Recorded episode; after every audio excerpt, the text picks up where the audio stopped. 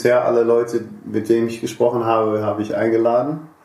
Und äh, dann kam auf einmal Marius, unser gemeinsamer Freund, und meinte, äh, Dylan, Dominik möchte gerne mit dir sprechen. Und ich so, oh, warum?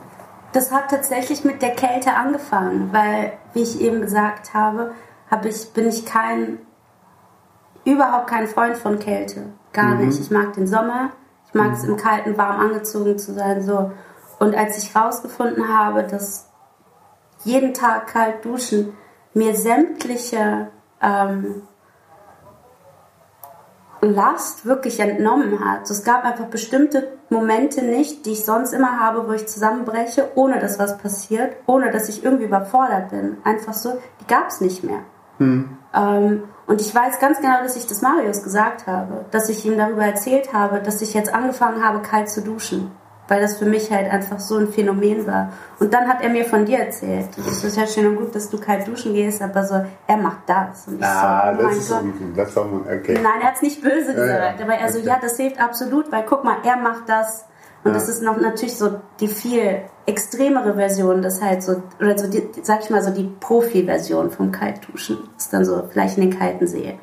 Ja, Ich glaube, es ist eher, wenn man lang genug kalt duscht, kommt dann irgendwann, dass man wieder so gerne das Moment erleben möchte, wie alles im Leben, wie das erste Mal kalt duschen war. Ja. Ich glaube, dann kommt ein kaltes Meer, dann kommt so ein Berg hoch und man kann natürlich alles, aber du... Aber das ist schon mega lange her, Ja. dass, ähm, dass er das erzählt hat. Und dann wusste ich das halt auch und dann ging halt mein Kaltduschen weiter. So.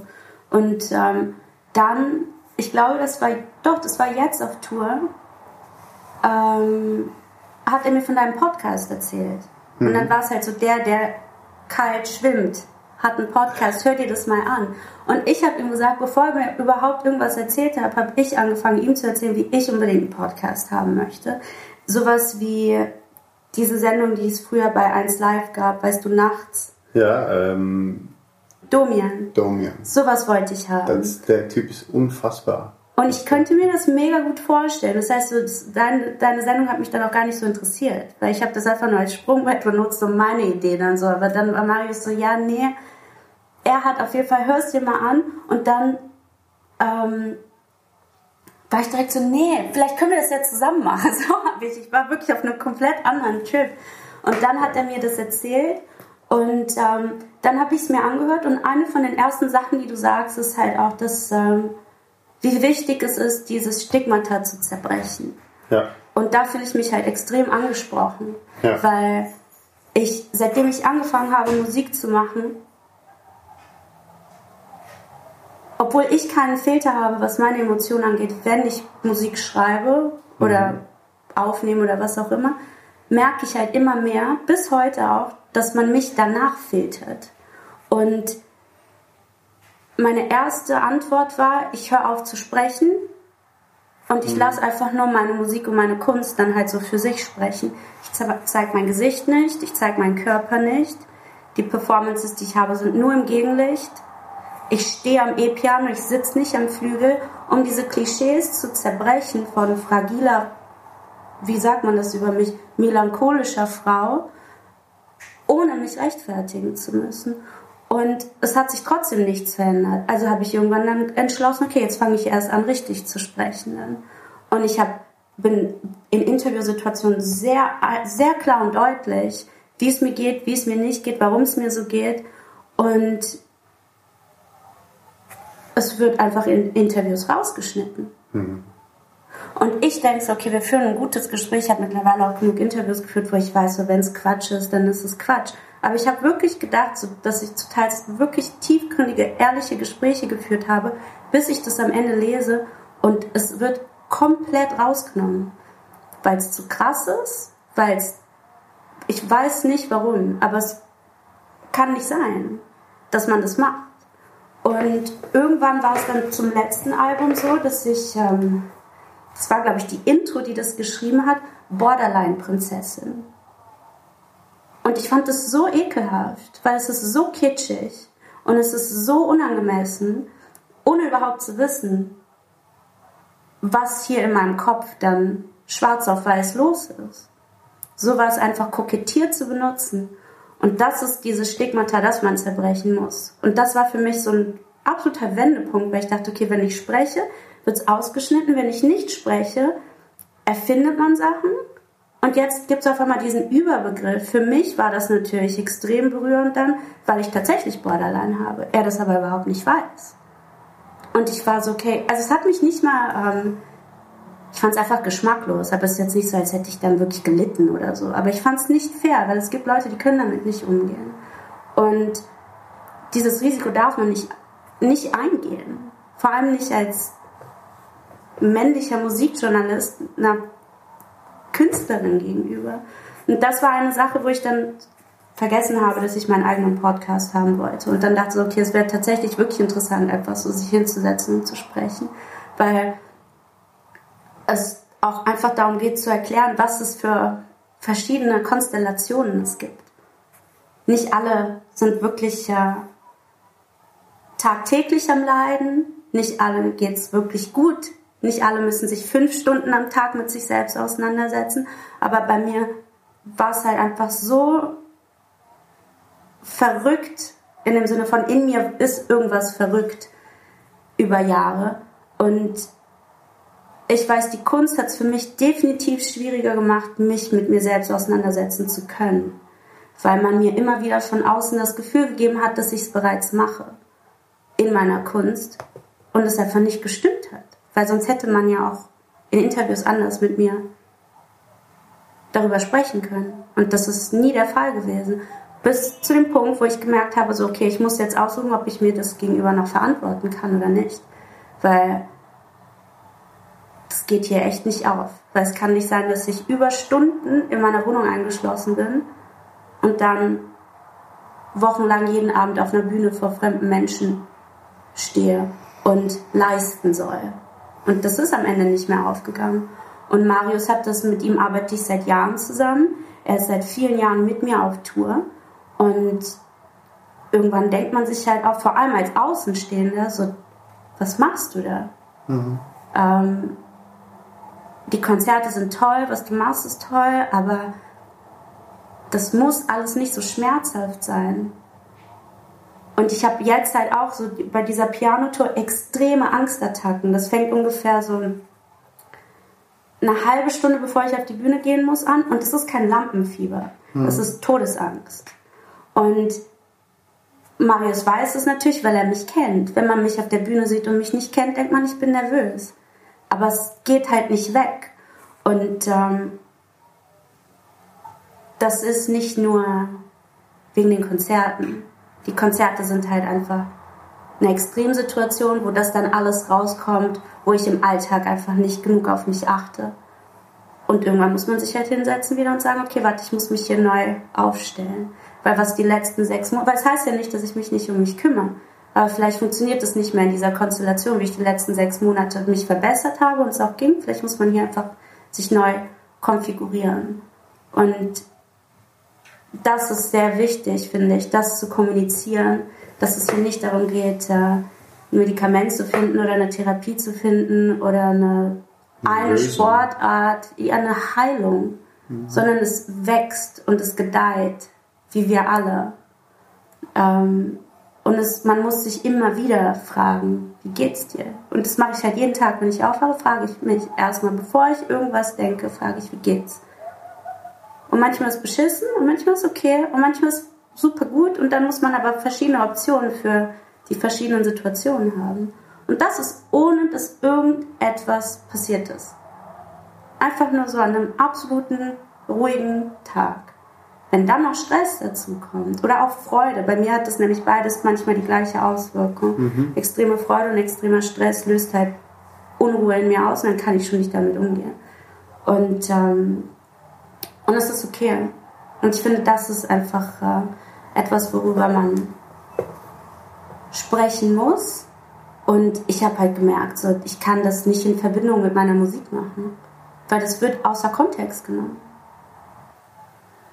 Machst du, machst du denn Musik, um Musik als Ausdrucksform.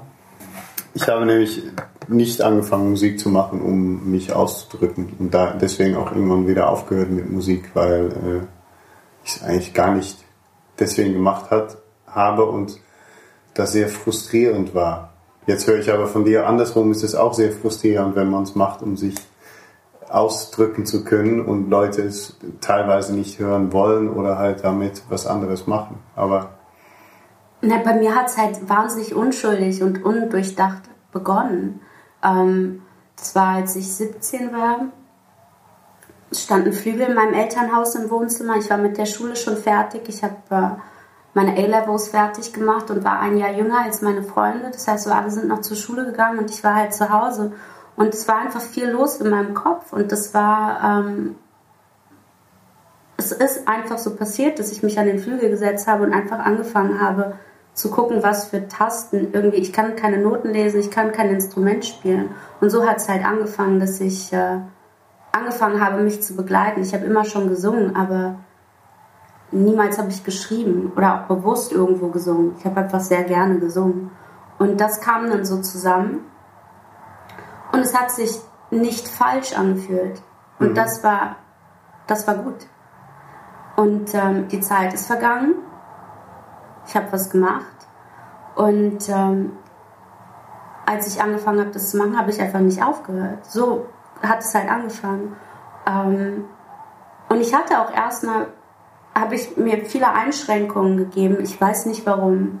Vielleicht aus, äh, weil ich auch keine Noten lesen konnte und so. Habe ich halt den Deal mit mir selber gehabt, dass ich ähm, 20 Minuten nur an einem Lied oder Song oder was auch immer, einer Skizze arbeiten kann dass die Wörter, die ich schreibe, die Wörter sind, die ich dann auch singe und ich die nicht mehr editiere. Und so habe ich das ja. super lange gemacht. Ähm, und auch, ich wurde auch in Ruhe gelassen damit. Es ist jetzt nicht so, als hätte ich dann damit auf einmal mein Album aufgenommen und sei auf Tour gegangen. Ich habe wahnsinnig, also jahrelang habe ich nur das so vor mich hingemacht. Und ähm, und es hat sich gut angefühlt. Es hat sich gut angefühlt, weil ich was hören konnte und ich bin einfach musikaffin. Es hat, es hat sich gut angehört, Musik zu hören. Es hat sich gut angefühlt, dazu singen zu können. Es ist einfach ein befriedigendes Gefühl, zu singen, wenn man gerne singt. Ähm, körperlich halt einfach. Mhm. Und dann war es für mich auch immer überraschend zu sehen, was da aus mir rauskommt, was für Wörter es sind. Und worüber ich da schreibe, weil ich kannte mich auch gar nicht schreiben. Das ist jetzt nicht so, als hätte ich immer schon geschrieben, überhaupt nicht. Das heißt, es war auch aufregend. Und ähm, ich habe gar nicht so sehr gedacht, dass das schwere Lieder oder so sind. Ähm, und ich fand es auch sehr lange nicht eigentlich, bis das erste Album rauskam und man mir dann sagte, wie, oder man anfing mich von außen dann halt so drauf aufmerksam zu machen. Und dann mhm. musste ich halt so anfangen, darüber zu überlegen. Aber es war ähm, es war wie Tagebuchschreiben für mich tatsächlich zu dieser, so zu der Anfangszeit. Das hat sich aber nach dem ersten Album drastisch geändert, weil ich dann von einem Tag auf den anderen einfach aufgehört habe zu schreiben und bestimmt zweieinhalb Jahre kein Wort mehr geschrieben habe. Warum? Ich mache es halt nicht gerne. Ich mache es, wenn ich es machen muss, wenn es so aus mir rauskommt. Ich, ich mache andere Sachen halt richtig gern. Ich putze mega gern, ich gehe super gern spazieren. Das, so darauf freue ich mich. Aber Schreiben ist nicht etwas, wo ich denke, so, ich habe jetzt mega Lust, mich hinzusetzen und zu schreiben. Entweder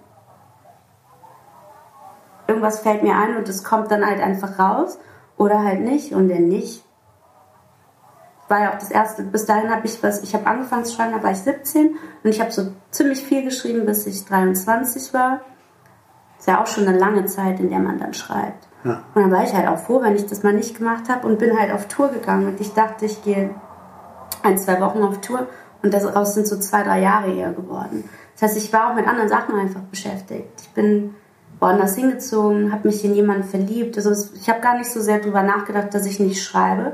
Bis dann irgendwann der Zeitpunkt war, wo ich gemerkt habe, so okay, das ist jetzt, die Tour ist vorbei, das ist vorbei, ich bin jetzt schon, seit, zur Wohnung ist eingerichtet ach krass, ich schreibe nicht mehr. Und dann dachte ich, okay, jetzt fange ich so an, so diszipliniert zu schreiben. Jetzt bin ich ja eine Musikerin. Da kam nichts. Nichts. Ich konnte kein einziges Wort schreiben. Ich habe bestimmt so fünf, sechs neue Bücher versucht anzufangen. Nichts. Und dann bin ich gereist, so Sachen gemacht, weil ich dachte, so, vielleicht brauche ich Inspiration, mhm. ähm, was ich nie gebraucht habe, weil es kam immer von innen. Und, ähm, und dann dachte ich auch so, wo ist diese selbsttherapierende Musikerart, die ich hier anscheinend seit Jahren habe. Und dann habe ich halt gemerkt, das ist überhaupt nicht so. Und dann musste ich, ähm, gab es keinen Weg drumherum, als dass ich wirklich so versuchen musste herauszufinden, was hier so mit welcher Energie ich eigentlich arbeite. Und dann habe ich gemerkt, ich schreibe sehr, sehr ungern. Und dann, also danach gab es wirklich gar keine Ausrede mehr. Und dann habe ich ähm, sehr lange gebraucht, um zu verstehen, dass die Sachen, über die ich anscheinend zu der Zeit dann schreiben musste, sehr alte Sachen waren. Und sehr schmerzhafte Sachen waren, die so aus meiner Kindheit, so aus meinem, ich weiß nicht, Leben vielleicht so vier bis 20, mhm. vier bis 16, 17, 18. Und das war natürlich super frustrierend für mich, weil ich dachte, ich schreibe immer über die Gegenwart und verarbeite das, was ich so durchlebe. Und es war überhaupt nicht so. Auf einmal muss ich so Kindheitstraumata, es war, so, wer will das freiwillig machen? Und ich musste mich dann ähm, tricksen, weil irgendwann habe ich gesagt, so, okay, it is what it is, weil ich habe das erste Lied dann angefangen zu schreiben und ähm, habe gemerkt, wenn ich um 4.30 Uhr aufstehe und in die Küche gehe kommen langsam Sachen. Und das habe ich drei Monate gemacht. Bin ich um 4.30 Uhr in die Küche gegangen und habe gewartet und das Album kam dann auch zusammen. Aber es war extrem mühsam, weil es so schmerzhaft war.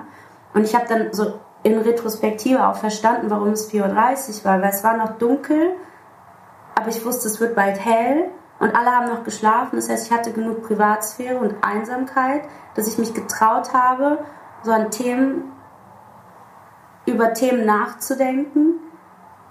Und ich wusste, wenn es schlimm wird, ist gleich 7 Uhr und dann wachen alle langsam auf. Das heißt, ich kann auch jemanden anrufen, just in case it gets bad.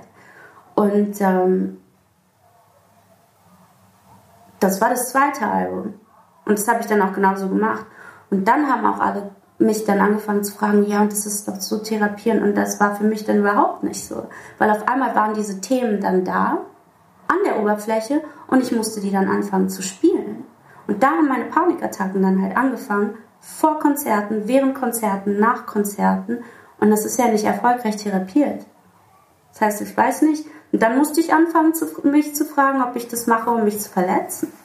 Mhm. Ob das autoaggressiv ist zu schreiben für mich und auch Konzerte zu spielen.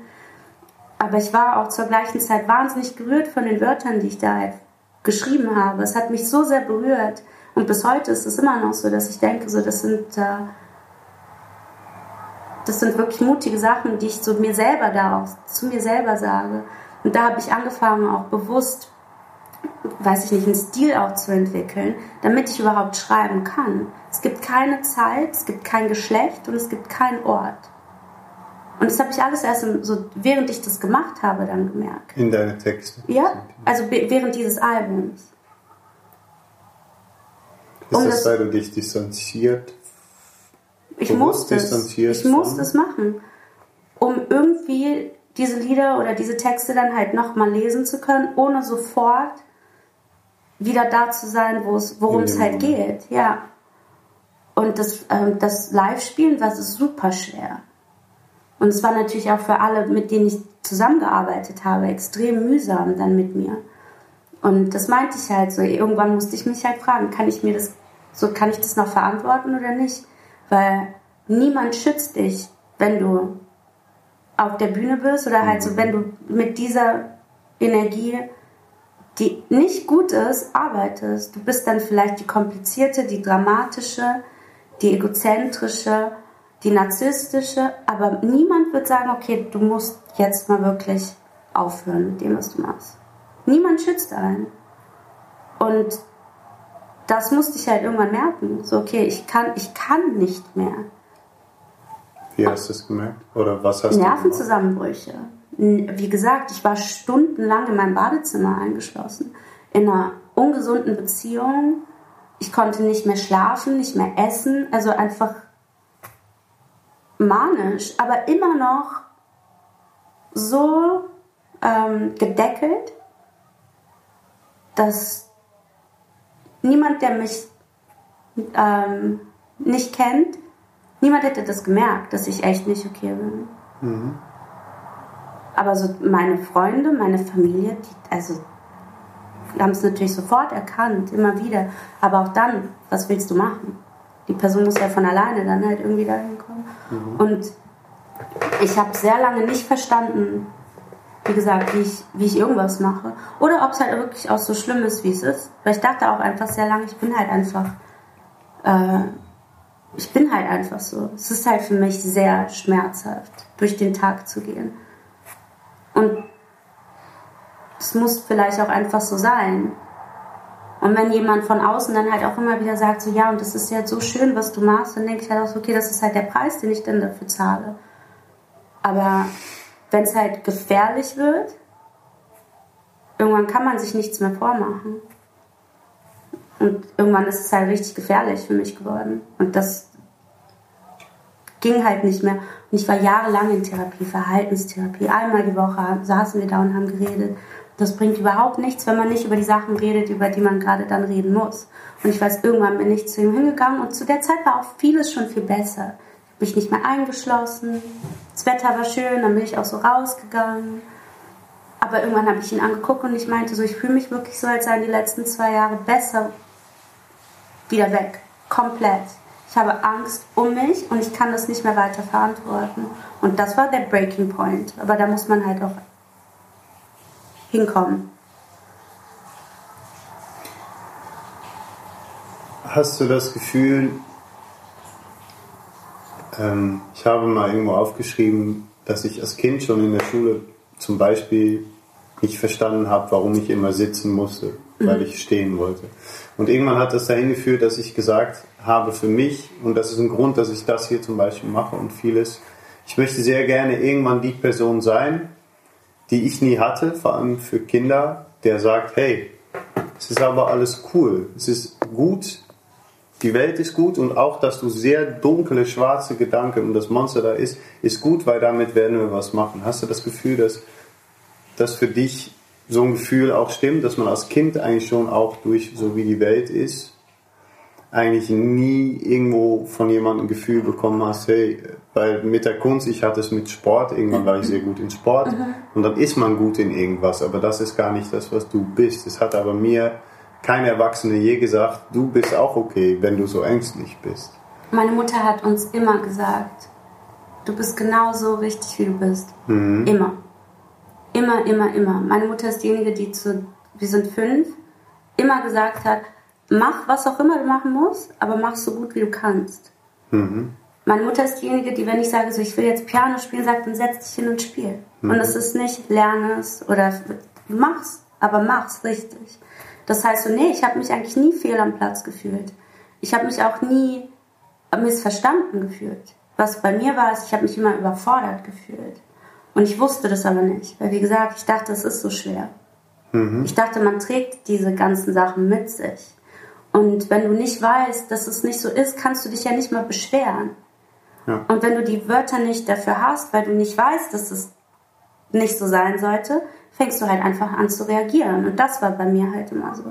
Ich habe angefangen, mich auffällig zu verhalten. Mir selbst gegenüber aber hauptsächlich, so in Privacy.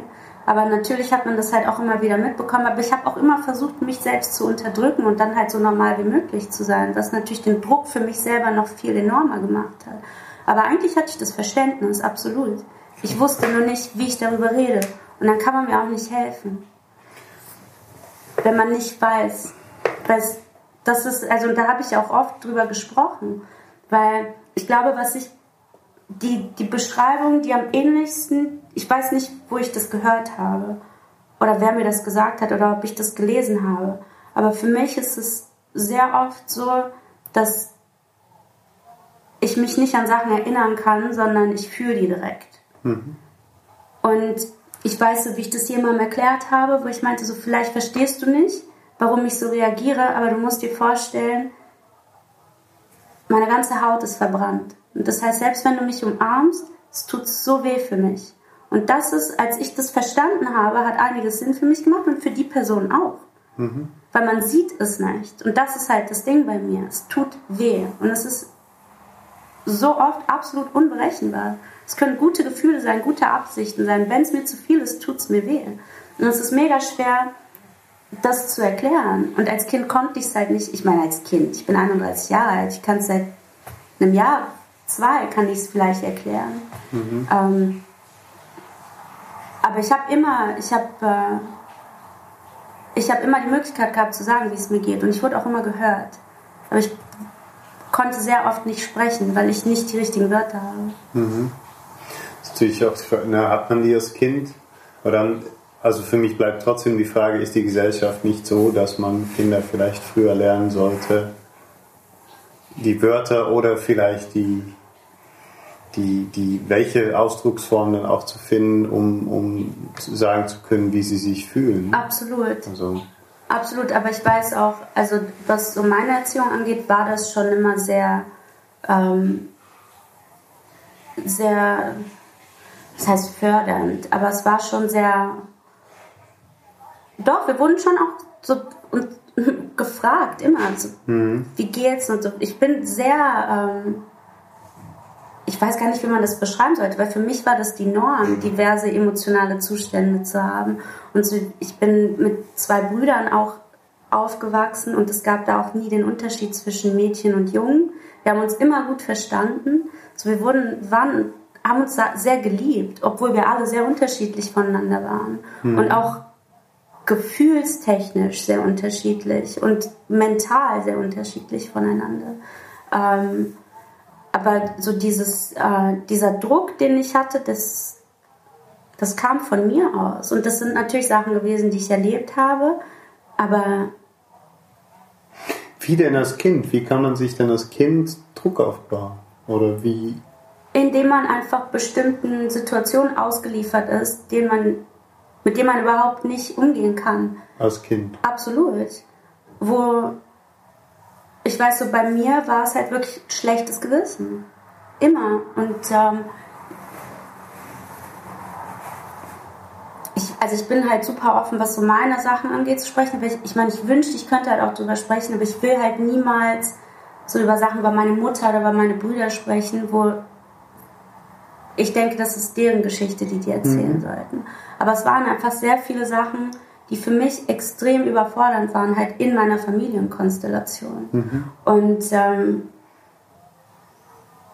die viel mit meinem Bruder zu tun haben, mit meiner Mutter zu tun haben, damit zu tun haben, dass ich ohne Vater auch aufgewachsen bin. Sachen, die man nicht merkt, weil das die Norm ist. Weil als Kind kennst du ja nichts anderes außer das, was du kennst. Bis du anfängst, neue Sachen zu sehen und auf einmal kannst du Vergleiche mhm. machen. Mhm. Und einerseits entlastet es dich, weil du merkst, okay, es gibt andere, die auch so sind. Andererseits polarisiert es dich auch, weil du merkst, okay, warte, stopp, ich bin die Einzige, die hier so ist. Und wie soll ich damit umgehen? Aber es, und dann gibt es natürlich noch die Variante, bei denen ist es viel, viel schlimmer. Also beschwer dich nicht. Und bei mir war vieles von diesen drei Sachen gemischt. Ich war einerseits wahnsinnig wütend, dass ich bestimmten Umständen ausgeliefert wurde als Kind, weil du wirst halt einfach in bestimmte Sachen reingeboren. Andererseits hatte ich auch ein extrem schlechtes Gewissen, weil bei mir war es besser als bei bestimmten anderen und die sind doch glücklich und okay. Das heißt, wie kann ich mich hier anstellen? Und niemand hat mir aber dieses Gefühl mitgegeben. Das weiß ich bis heute auch. Das ist, vieles davon ist halt in meinem Kopf gewesen. Mhm. Und ähm, ich meine, ich weiß nicht, wo, wo fängt es an? Ich habe keine Ahnung. Das ist wahrscheinlich ein Gespräch, das man echt so mit der ganzen Familie dann halt so führen müsste, um zu verstehen. Aber findet man eine Familie, die wirklich auch so, wo alle nüchtern und neutral zur gleichen Zeit am gleichen Ort drüber reden können. Das kann man ja von niemandem erwarten. Mhm. Ähm, aber vielleicht passiert das irgendwann und dann kann man das rausfinden. Womit ich mich halt irgendwann zufriedenstellen musste, ist, dass es, äh, dass es so ist, wie es ist. Und ich kann nicht mehr zurückgehen. Ich kann nur gucken, was ich jetzt damit mache. Weil es wahnsinnig viele Menschen halt gibt, die permanent darüber sagen, aber weil ich als Kind das und weil ich als Kind das und weil ich als Kind das. Und es ist sehr wichtig, das zu machen und ich verstehe es auch, aber irgendwann muss das Kind halt einfach auch Kind bleiben. Und Ruhe finden. Ja. Und ich glaube auch, das ist der Grund, weswegen ich auch vorhin meinte, dass ich halt auch so Traumatatherapie machen muss, weil ich glaube, so mein Kind ist halt irgendwo immer noch verwirrt und richtig verschrocken. Mhm. Die Frage ist natürlich, welche, welcher Ansatz oder welche, du hast gerade auch davon gesprochen, Verhaltenstherapie hast du ja lange gemacht. Wir kamen ja eigentlich schon, ich glaube, bevor wir überhaupt was aufgenommen haben, sehr über diese körperliche und geistige Erfahrungen und auch, ob man zum Beispiel Lösungen immer finden muss. Das, das was ich sehr schwer finde, ist in der Tat auch, dass ähm, ich habe das mal beschrieben, also ich, ich war in Polen halt mit Kasper von der Mölln und, äh, und wir lagen da in, in nahezu äh, erfrorenes Wasser, gefrorenes Wasser? Gefrorenes. Gefrorenes Wasser. Und ähm, als ich da lag, in so einer Extremsituation körperlich, war, glaube ich, der erste Moment, wo ich unglaublich weit auszoomen konnte, weil mein, der Körper kämpft quasi ums Überleben, die mhm. ersten paar Male, weil er nicht weiß, was passiert, weil man, und ähm, da habe ich so stark gespürt, dass genau dieses immer nach einer Lösung suchen und wieder in diese traumatischen Momente reingreifen und wieder mich auch da wieder hintransportieren und sowas, dass das ein Ansatz ist, die nur bis zu einer bestimmten Strecke mir irgendwie geholfen hat, Sachen zu verstehen, aber die ich, da habe ich auch entschlossen, für mich zu sagen, vielleicht muss ich da jetzt auch sagen, so stopp, weil das wird sich eh nicht mehr ändern, nie. Und dann weiter rauszoomen und tatsächlich suchen, was ist denn jetzt und warum ist denn jetzt und wie mache ich jetzt weiter. Und ich glaube, ohne da irgendeinen Therapeut zu nahe treten zu wollen, aber das ist sehr viel, sehr lange mit Menschen in Therapie, sehr lange in Vergangenheit halt äh, gesprochen wird, wodurch Absolut. das Anker, was man hat, immer schwerer wird und man einfach nicht vorauskommt, weil dieses, man versucht vor allem teilweise mit Emotionen und Gefühle aus der Vergangenheit die heutige Situation zu lösen, was natürlich gar nicht geht. Und das, ne, eigentlich, was du auch beschreibst, ist, dass, äh, das ist so schön, dass man sagt, dass irgendwann das auch vorbei sein muss, dass man sagen muss, so, dass vor allem egal, ob eine Lösung gefunden wurde oder nicht, weil viele mhm. finden vielleicht auch eine Lösung für diese bestimmte Situation und können Frieden mit einer bestimmten Situation schließen. Ich konnte es nicht. Ähm, aber ich muss auch okay damit sein, dass es einfach so ist, wie es ist. Und trotzdem irgendwie weitermachen können. Und deswegen bin ich ja dann auch, ähm, das meinte ich ja vorhin auch, als dann der Verdacht entstand, dass ich Borderline haben könnte und ich dann in die Klinik gegangen bin zur Diagnose, ähm, war ich halt auch so so im Reinen mit mir selbst, weil ich dachte, endlich bin ich in der Lage, das in die Gegenwart zu setzen mhm. und nicht einmal die Woche. Und ich würde schon absolut gerne Therapeuten sehr nahe kommen, weil ich finde, die meiste Zeit ist einfach Zeitverschwendung da. Ich weiß, aber ich sehe es wirklich. So. Gerne, also gerne. Ich sehe es wirklich so, weil und ich weiß, es geht darum, eine a Safe Space zu haben, wo man reden kann, aber die, die Menschen, die ich kenne, die in der Lage sind, mit ihren Herausforderungen zu leben, machen das selber und nicht, äh, nicht mal wirklich mit Hilfe von einem Therapeuten. Mhm. Und, ähm, und trotzdem bin ich dann in die Klinik gegangen und dachte, okay, wie gut. Und dann habe ich ja direkt diese kleinen Sachen gesehen, die ich halt gar nicht kannte, diese Übung mit den Händen und das Kalt. Und ich so, okay, es ist halt auch praktisch, es ist nicht mehr reden, weil ich kann nicht mehr reden. Ich rede hier seit Jahren. Ja. Und ich rede halt auch in meiner Arbeit nur über mich. Das heißt, so narzisstische Persönlichkeitsstörung, it's me. Wenn man mich, ja, natürlich. Aber ist es nicht. Mhm. Oder ist es doch? Weil da fängt es ja auch an. So diese ganze Meinung von, von Menschen, die halt einfach eine 0815-Formular folgen. Natürlich. Weil das war dann halt meine Erfahrung da auch, war, dass ich dann da war erstmal zusammengebrochen bin, aber dann halt mich auch sicher gefühlt habe, weil ich jeden Abend einfach in dieses hässliche Gebäude reingehen musste. Das war so ernüchternd für mich. Das tat mir gut, einfach so einen Reality-Check die ganze Zeit zu haben. Das Zimmer war kalt, dieses Gebäude war kalt, jeder war freundlich, aber trotzdem habe ich mich sehr unwohl gefühlt. Und das war das beste Gefühl, was ich seit langem hatte. Dass ich nicht nach Hause gehen konnte und nicht in mein Bett gehen konnte, tat mir so gut, weil ich einfach im Jetzt sein musste. Und ich weiß nicht, wann ich das letzte Mal zehn Tage am Stück mhm. im Jetzt war. Mhm. Und trotzdem guckt man mich dann an und sagt, sie erfüllen eigentlich alle Kriterien, die man braucht, um hier behandelt zu werden, aber wir können ihnen nicht weiterhelfen, weil wir denken, es ist besser, wenn sie das woanders machen. Und dann fühle ich mich, also dann bin ich wieder in der Vergangenheit. So habe ich mich dann nämlich gefühlt. Und dann weißt du, okay, aber wie, wie komme ich jetzt wieder in die Gegenwart? Was ist, wie, wie, wo fange ich ja an? Und es ist, es ist mega schwierig. Ich habe wirklich das Gefühl, dass so körperliche Sachen einfach am, am realistischsten sind. Für mich, auf jeden Fall. Na, um Hilfe, also so tatsächlich auch einen Unterschied zu spüren. Mhm. Und vieles kann vielleicht auch so in Kombination mit Reden und so weiter und so fort sein. Aber ich finde es, also die Sachen, die ich da gelernt habe, vieles kannte ich gar nicht. Und andere Sachen habe ich da gesehen, die ich schon seit Jahren mache. Und ich wusste nicht, dass das good, dass es Skills sind, so heißen die. Ich, mhm. ich wusste das nicht. Ich mache das nämlich schon. Ich zähle schon. Immer wieder so, mache ich Sachen mit meinen Händen. Und ich dachte immer, das sind Ticks. Mhm. Aber natürlich ist es nicht autoaggressiv, also kann es ja gar nicht schlimm sein.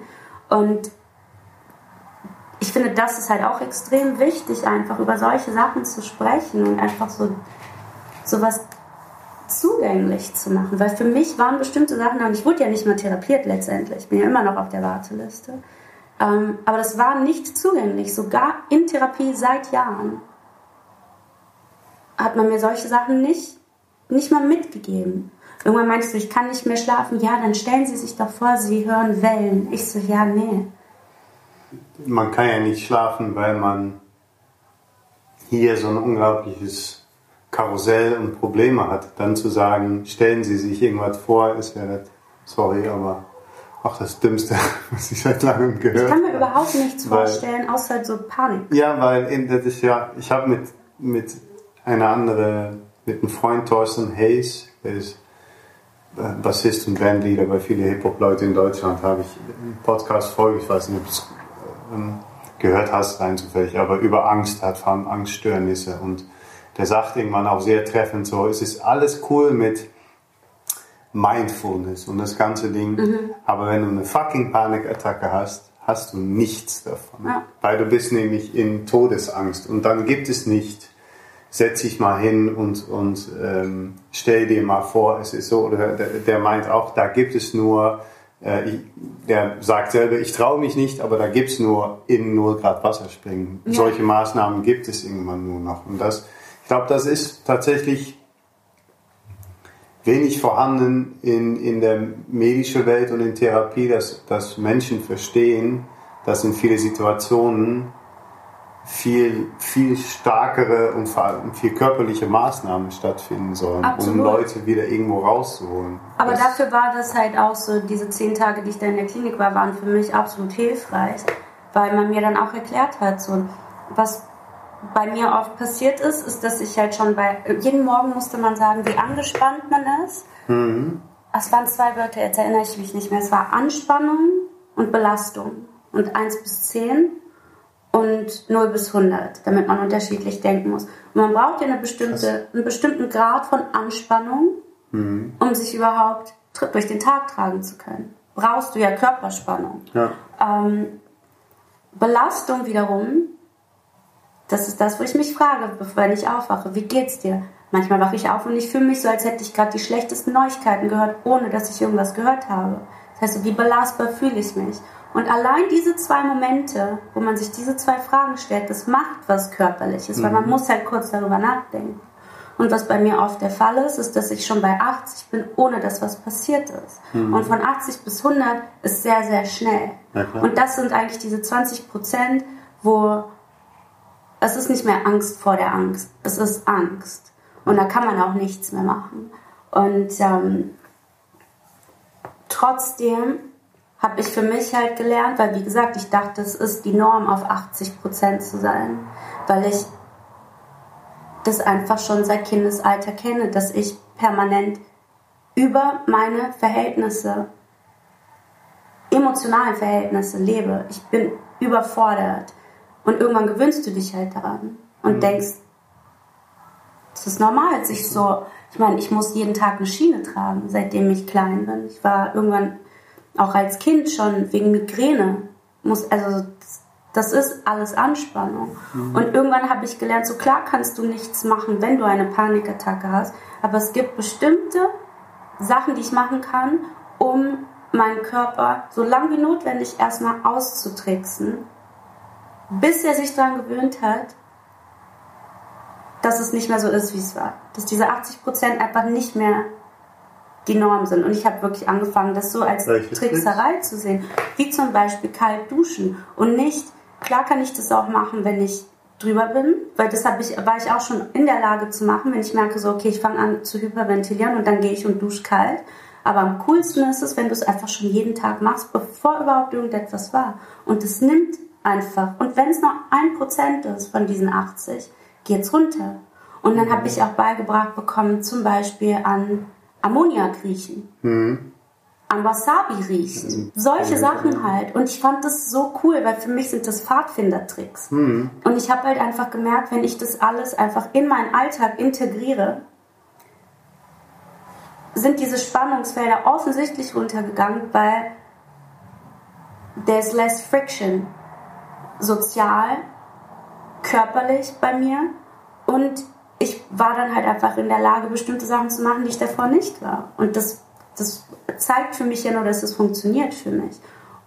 Und das war aber mega spannend, halt für mich auch spannend auszufinden, was, äh, was so funktioniert. Halt so kalt duschen, Steine im Schuh, offene Schuhe, immer solche Sachen halt. Und, ähm, und wenn ich die aber auch länger nicht mache, fängt es ziemlich langsam an wieder zu kippen, aber es kippt. Und es ja. ist langsamer als früher, wo es halt wirklich so über Nacht dann wieder ganz schlimm war. Aber es kippt definitiv. Und so ist es halt auch, ich muss halt laufen gehen auch. Ich muss einmal am Tag eigentlich, und das mache ich jetzt auch seit drei Monaten nicht mehr. Einmal am Tag muss ich halt einfach richtig laufen und schwitzen, dass ich über nichts nachdenken kann.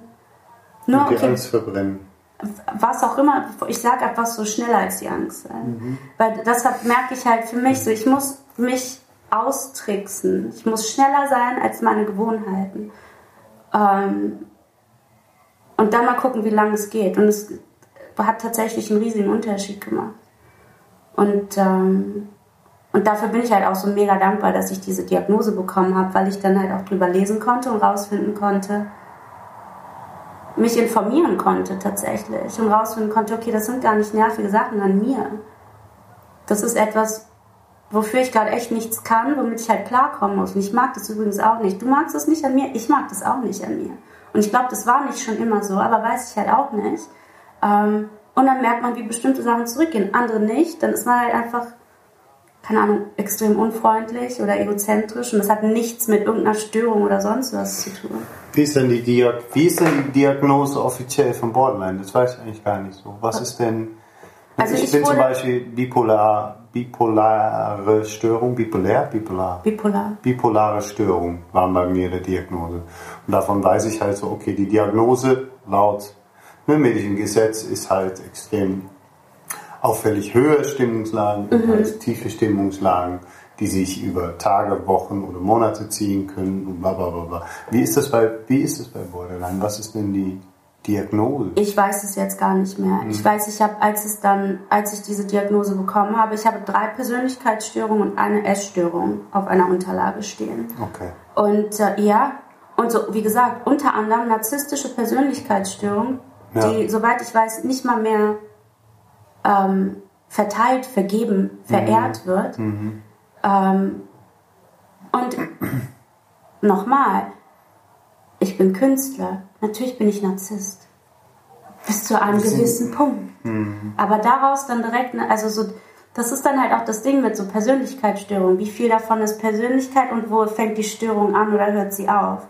Ähm, Und trotzdem habe ich mir das alles sehr achtungsvoll und, und sensibel durchgelesen. Und sehr viele Sachen habe ich erkennen müssen. Andere Sachen habe ich Gott sei Dank wiedererkannt. Und ähm, sehr viel hat überhaupt nicht zugetroffen. Mhm. Und ähm, ich weiß auch gar nicht, was die andere dritte Persönlichkeitsstörung war jetzt gerade. Aber ich, ich konnte viel davon erkennen. Aber ich mhm. weiß halt auch, dass das dann gar keine Rolle mehr gespielt hat, sehr schnell für mich. Weil ich musste sehr schnell gucken, wie falle ich jetzt nicht in ein Loch. Weil ja. ich ja immer gedacht habe, das wird mir gar nichts ausmachen, falls ich mal irgendwas habe. Ich habe genug Menschen in meinem Umfeld, die alle tolle Menschen sind und einige davon haben einen Namen für ja, ja, irgendetwas. Ja. Und ich war so, ich habe keinen, aber so, selbst wenn, ich glaube nicht, dass es irgendwas in mir auslöst. Und ich fand das überhaupt nicht okay, als sie mir das dann gesagt hat. Und ich weiß aber auch, sie hat mich angeguckt, das war die, ich glaube, Assistentin von der Chefärztin. Ich war in einem kleinen Raum und ähm, sie hat mir das dann gesagt, so ja, sie haben das, das, das und das. Und ähm, wir finden, dass es dann besser ist, wenn sie nicht hier therapiert werden. Und ich war so ernsthaft und ich bin sauer geworden. Und ich so, okay, und jetzt? Und sie so, ja, wir haben hier eine Liste mit den ganzen Therapeuten, die dieses Programm anbieten. Und ähm, wir würden ihnen dann empfehlen, sich einen Therapeuten zu suchen.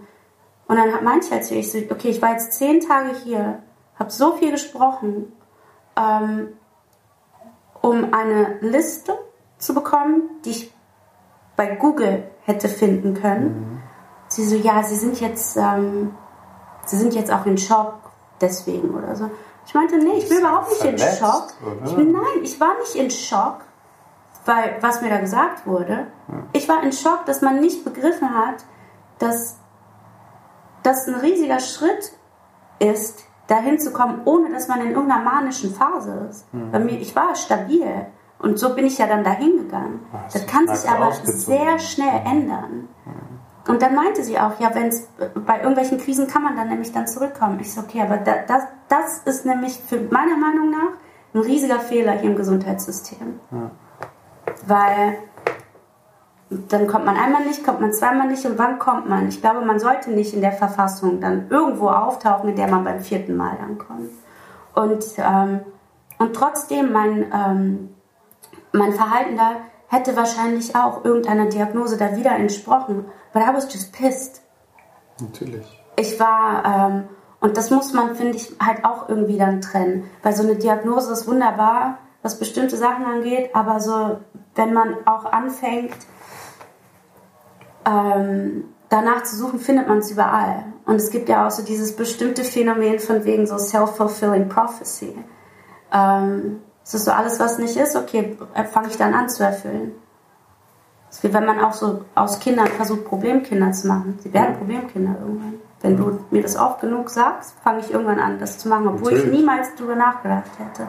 Glaubenssätze. Ähm, ich meine, das ist ja, was das Schulsystem teilweise ist und macht. Ich habe ja bis 28 gedacht, dass ich nicht lernen konnte. Ich habe, glaube ich, mittlerweile in den anderen Zimmern 80 Bücher und die lese ich in vier Monate durch. Ich kann lesen wie ein Sau, kann lernen, alles, was ich will. Wusste es aber 28 Jahre lang nicht, weil jeder Lehrer immer gesagt hat, du kannst dich nicht konzentrieren. Du bist nicht, das ist natürlich der Wahnsinn. Ja, ein Freund von mir musste auch irgendwann als Erwachsener merken, der versteht erst Sachen, wenn er sie visualisieren kann. Ja auch simple Rechnungen. Jemand anderes muss merken, so, ich sehe Buchstaben, so ich habe ein Fotogedächtnis, es bringt mir nichts, wenn ich mir das sage. Ich muss es angucken und meine Augen dann schließen. Hm. Aber es muss halt so diese Alternativen dahin geben. Und das finde ich, ist, das kann halt nur passieren, indem man offen über Sachen spricht und einfach so diese Informationen dann rausgibt.